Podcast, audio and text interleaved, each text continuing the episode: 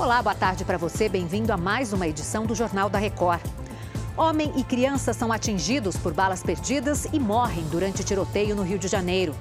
Sobe para seis o número de mortos durante a passagem de um tornado pelos Estados Unidos. Agora, no Jornal da Record. Oferecimento: Bradesco. Renegocie suas dívidas com condições especiais. Policiamento foi reforçado nas comunidades da zona norte do Rio de Janeiro depois de um tiroteio que deixou duas pessoas mortas. Uma das vítimas de balas perdidas é uma menina de 9 anos. O repórter Diogo Menezes tem os detalhes. Boa tarde, Diogo. Boa tarde, Adriana. A menina Esther de Assis Oliveira voltava da escola quando foi atingida. Ela chegou a ser socorrida, mas não resistiu. O outro morto é um homem ainda não identificado. Outras duas pessoas ficaram feridas. Todos eles teriam sido vítimas de um confronto depois que traficantes da Serrinha invadiram a região de grupos rivais na comunidade do Cajueiro. Do Rio de Janeiro, Diogo Menezes. Obrigada, Diogo. O homem de 25 anos que invadiu uma creche e matou quatro crianças em Blumenau passa hoje por uma audiência na Justiça. Durante a noite, ele foi transferido para o presídio regional da cidade. O repórter Marcos Reis está lá e atualiza as informações. Boa tarde, Marcos.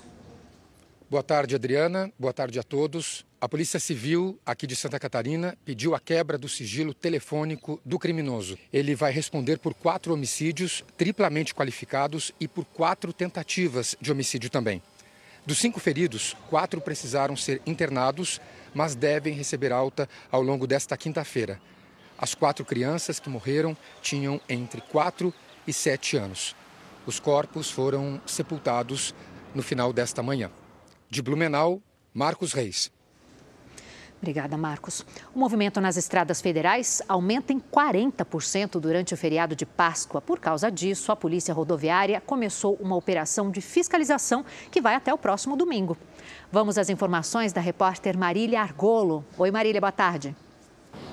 Olá, Adriana, boa tarde para você. Aqui no Pará, cerca de 200 agentes da Polícia Rodoviária Federal vão atuar nas rodovias dentro do estado. Para isso, eles vão coibir diversas práticas desses motoristas, como dirigir em alta velocidade, fazer a ingestão de bebidas alcoólicas e depois conduzir um veículo e ainda ultrapassagens irregulares a fim de evitar acidentes em diversas rodovias por todo o país. Para isso serão utilizados testes do bafômetro e radares na tentativa de identificar quais são as principais irregularidades cometidas por esses motoristas. De Belém do Pará, Marília Argolo.